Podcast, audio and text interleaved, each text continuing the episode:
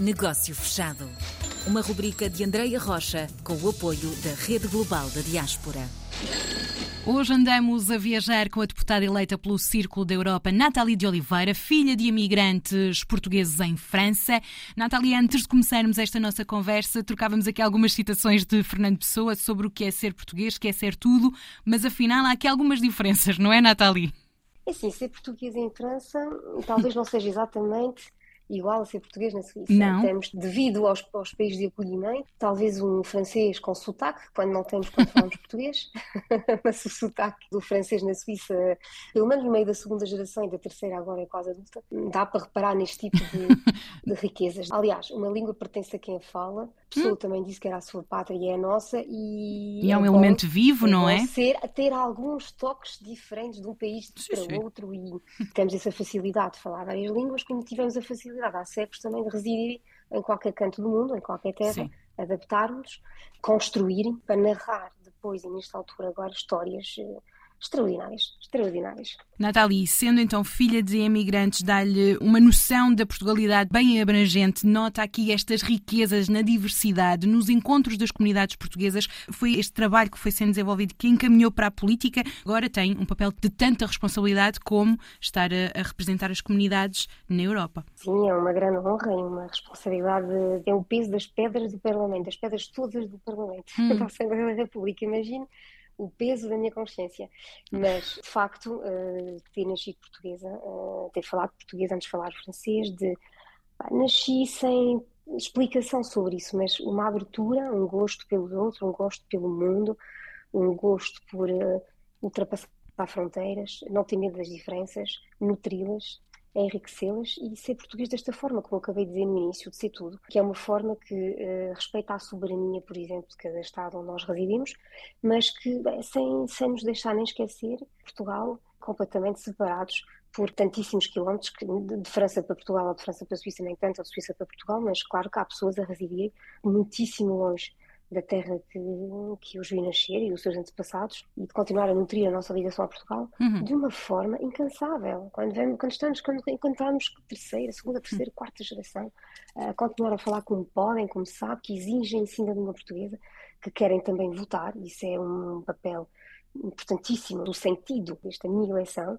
quiseram que fosse para o Parlamento, que era também para defender a representação de uma geração que não foi imigrante. Eh, O salto foi o meu pai, que fez o salto e que pertence a essa história que ainda, ainda merece muito mais reconhecimento e homenagem. E é uma história que pá, não há de terminar, tem um futuro. E quais são os seus maiores desafios nesta função que tem agora de representante das comunidades portuguesas no Parlamento? Há várias, mas eh, há muitas reivindicações. Está aí na frente e muito próximo que eu queria, a lei eleitoral e a reforma destes, deste pacote de leis e da lei eleitoral ser eh, agora eh, debatidos. Eh, Uma grande reflexão, um grande tempo de auscultação agora, entramos nisso já, é o que eu queria, era o primeiro voto eh, no quadro do meu mandato e eh, consolidar, simplificar, harmonizar, facilitar o acesso à participação cívica e política, que seja eh, para com Portugal, porque é, de veras, é um desejo profundo de todas as gerações, e também no país de residência. Não há razão para não, não participar de forma visível, assumida, apaixonada, eh, em alterar o destino do seu próprio país e do país de origem com, com muita garra e com muita consciência e com competência. E o que falta agora é, talvez, neste mundo tão conectado e com tantíssimas pessoas a falar umas com as outras, mas afinal sem saber empreender conjuntamente, que estejamos em Macau ou na Venezuela ou no coração do- dos bairros de Paris, etc. E agora, de que forma é que colabora a política na rede global?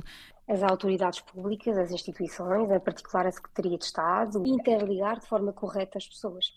E eu sei que agora, e é uma contradição, é um paradoxo, mas há muitíssimas pessoas que estão a precisar umas das outras em várias áreas, podem conhecer-se pela rede do Facebook ou o próprio Twitter ou o TikTok ou o Instagram, mas afinal não têm ferramenta para poder então verdadeiramente ligarem-se e projetarem eh, juntos, Eh, Hum, construir certo. um projeto juntos. Ok. Eh, a distância não ajuda e eu acho que a rede global é uma ferramenta ótima, eh, adequada aos tempos que vivemos, eh, em termos de alta qualidade tecnológica, mas que pode trazer uh, algo que tem a ver com um pedaço de alma em comum. Exatamente como a rede global está a reunir o mundo inteiro, hum. portugueses hum. do mundo inteiro, também é um, em termos de representação, claro, uhum. de encarnação, mas também, de facto, ajudar a concretizar novas interligações e fazer conhecer a rede global.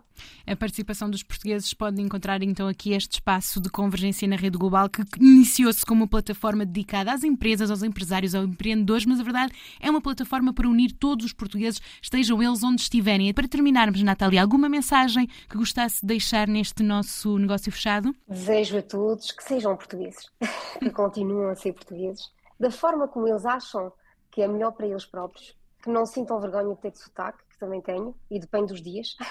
Há dias que é mais francês, outros dias que dizem que é de Zurique de Basco. Que sejam empreendedores, e é o que desejo a todos. Sejam felizes. E até muito breve. Vamos, vamos falando sempre. Obrigada, Natália. Até uma próxima. Obrigada. Até muito breve. Obrigada. Negócio fechado.